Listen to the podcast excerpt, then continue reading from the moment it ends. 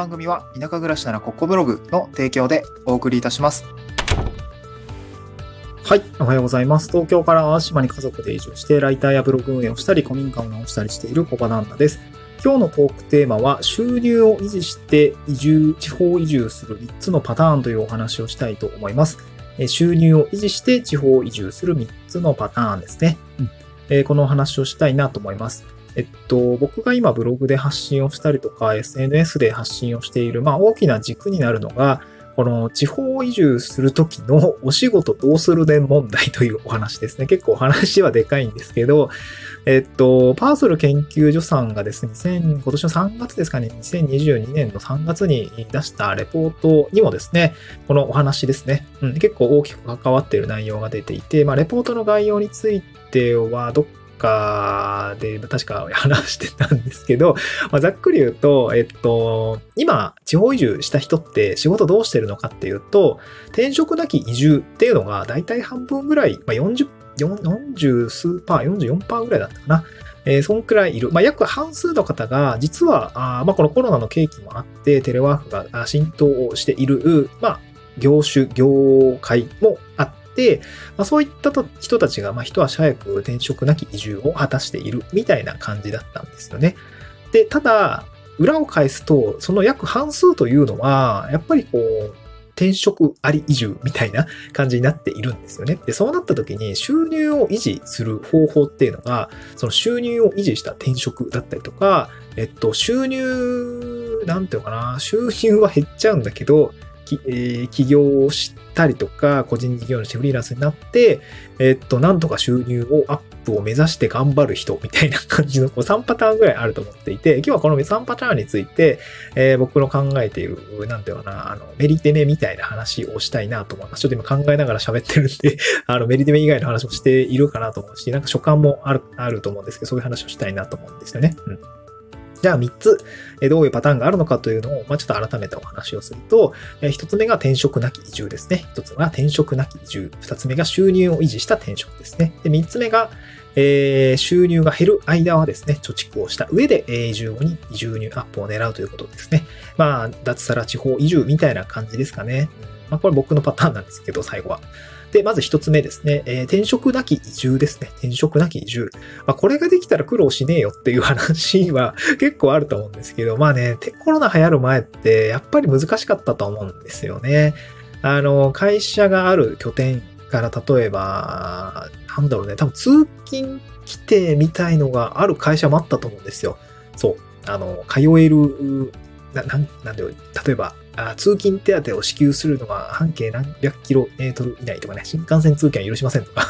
結構あったりすると思うし、その、なんていうのかな、まあ、この会社の近くに住んでくださいとかね、結構あったりすると思うんですよ。これどっかだったかななんか Yahoo だったか NTT だったか忘れちゃったんですけど、撤廃しますみたいな話を、あの、コロナが明けてテレワーク浸透し始めた時に、なんかそういうことがあったりしたんですよね。うん。で、あ、なんか改めて考えるとあったんだそういうのみたいな僕もあの初めて知ったんですけど、なんか僕びっくりしましたね。ああ、規定があったんだみたいな。僕がいた前の会社もしかしたらあったのかもしれないけど、まあでも、僕、東京の新宿とか高田馬場のオフィスビルで働いていたんですが、まさすがに淡路は移住するときに、その会社でずっと働き続ける選択肢はさすがに取れなかったですね。あの、転職しますって感じになります。あの、一応話はしたんですが、一応、まあ、まあ、一応フリーランスになったんですよね。うん。だから転職なき移住ですね。その、今でこそできる、まあ、この言葉の、あ、言葉が生まれたのかなと思いますね。で、転職なき移住って具体的にどうするのかっていうと、やっぱりフルリモートの案件に、うーん、にしてもらうとか、えー、っと、テレワークをさせてもらうとかですね。僕が昨年移住セミナーに登壇した時に和歌山のね、えー、っと、和歌山、和歌山県と兵庫県の報道の移住相談セミナーに僕が登壇したんですけど、和歌山に移住した人は確か大阪ぐらい、大阪に本社がある会社さんで働いていて、えー、そこでですね、フルリモートの形態っていうんですかね、そこで勤務形態を変えてもらって、フルリモートで、月1回だったか週1回、えー、大阪にまあ、戻って、えー、多分なんかやるんでしょうね。その現地でしかできないお仕事とかをやって、えー、あとはもうフルリモートでやってます。まあ、副業も全然やってますみたいなこと言っていて、あ、なんかすごくいい移住の方向性だなと思いました。転職がないので、やっぱり収入も変わらずですし、まあ、まあ、慣れて、慣れ親しんだ仕事なので、特に負担はないのかなと思いますね。リモートできでできるんだったら全然問題ないと思うんですね。まあ、結構そういう仕事増えてきていると思います。バックヤードだったり、うん、まあエンジニアもそうだし、まあ僕なんかはちょっとサーバー運用ということで、マシン室、あの、現地のそのマシン室って言ってる サーバーを直接、あの、なんだ、ネットワークの関係で、えーえ、取得情報を扱っているので、ちょっとそのサーバー室に入って入入退室管理ができている、その監視カメラが回っていたり、指紋でピッて開ける 扉に入ってった状態で管理しないといけないよっていうサーバールームとかがあったんですけど、そういうとこでやっているところだったら、やっぱり現地での作業がないと、えー、どうしても難しいよねっていうことでした。まあ、だから僕はあの退職をしたんですけどね。まあ、こういう転職なき移住ができる業界、業種であれば、こういったことはやっぱり一番優先度としては高く考えるべきなのかなと思いました。えー、会社と交渉するとか、えー、雇用契約をちょっと見直してもらうとか、なんかそういうことをね、やってみるのもいいのかなと思いますね。あとなんかね、転職ではあるんだけど、この、なんていうかな、雇用契約だとちょっと難しいんだけど、個人事業主として、えー、その転職今いる会社と、えー、雇用契約、会社員としての雇用契約を結ぶのではなくて、個人事業主と、その会社という業務委託契約で、引き続き会社を辞めた後もその仕事をして、えー、くれませんかみたいな。なんかそういうこともね、えー、できるパターンがあったりするので、そういう交渉はしてみてもいいのかなと思いますね。うん。まあ、いきなりね、個人事業主になるのもすごく大変だと思うんだけど、会社としては、まあ、雇用契約って結構ね、辞めさせにくかったりとか、えー、労使折半の保険も払わないといけないから多分大変だと思うんだけれども、個人、まあちょっと個人事業主としてお仕事を契約結ぶっていうのはちょっとできる大きい企業だとちょっと難しいかもしれないんだけど、えー、できるよってことであれば、あの、契約切り替えてもらって、でもそのお仕事は引き続き僕が担当したいので、えー、個人で受けさせてくれないですかみたいなこともね、できなくはないと思うんですね。うん、そういう手段があるということですね。はい。まあ、転職なき移住のちょっと派生なんですよね。うんで、二つ目が、この収入を維持した転職ですね。もしかしたら、この、さっきのその、かいやえっ、と、自分が行った会社から個人で仕事を受けるように切り替えるっていうのは、この収入を転職維持した転職っていうの一つかもしれないですね。で、まあ、シンプルに収入を維持した転職っていうのは、えっ、ー、と、もう読んで字のごとしなんですけど、収入を維持したままの転職ですね。転職活動はするんだけども、現地の会社で、えー、同じだけの収入を得るか、例えばフルリモート案件の、だろう、お仕事ができる会社に転職をして、えー、それをもって、えー、自分の行きたい移住先に行って仕事をするっていうようなお仕事ですかね。うん。えっと、僕がこの前、えっと、まあ、ツイッターで DM いただいて移住相談して、で、その後ね、実際に淡路島に来てくれたあのご夫妻がいて、で、その旦那さんがですね、えっと、確かインディードで、めちゃくちゃね、淡路島の 求人めっちゃ調べまくって、自分でもできそうだな、あと収入も維持できそうだなっていうのをやっと見つけて、えー、面接とかにこぎつけて、あの、実際に、あの、採用を勝ち取ったっていうお話を聞いて、やっぱそういうなんか、400件ぐらいかな。求人、インディードの求人自体は400件以上あるんだけども、やっぱりその報酬が維持できないレベルのその、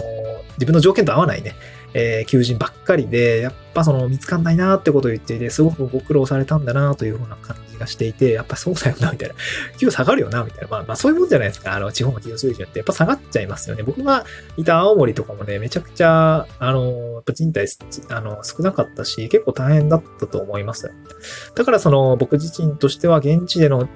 なんだろう、現地の会社での転職っていうのはやっぱり気が進まなかったんですよね。まあでも結果的にめっちゃ収入落ちてるからね。そっちの方が良かったんじゃないって、あの言われたらそのままな、あの、ごもっともなんですけど、今は地域おこし協力隊という制度を使って、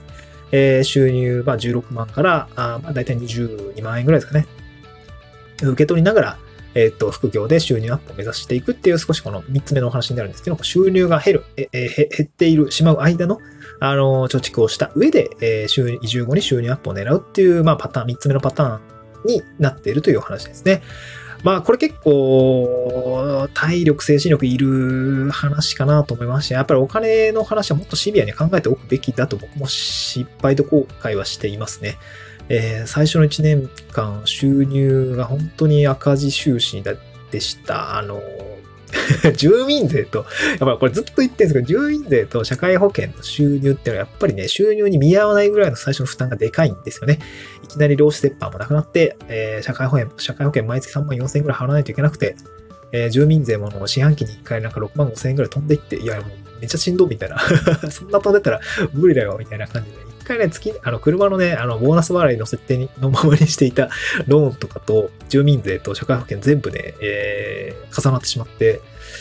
何だったか毎月20、えー、週、ま40万ぐらい支出した時があって、でも収入16万みたいな、いやいや、それきついよ、みたいな感じがあって、精神的に、あの、やばいなと思いながら、ああ、あの、日、毎日を過ごしていたっていう感じですかね。うん。まあ、一応貯蓄はありました。あの、貯蓄はあ、あの、一応用意してました。家族連れ、家族連れで移住するっていう感じだったので、さすがにね、明日食べるご飯の、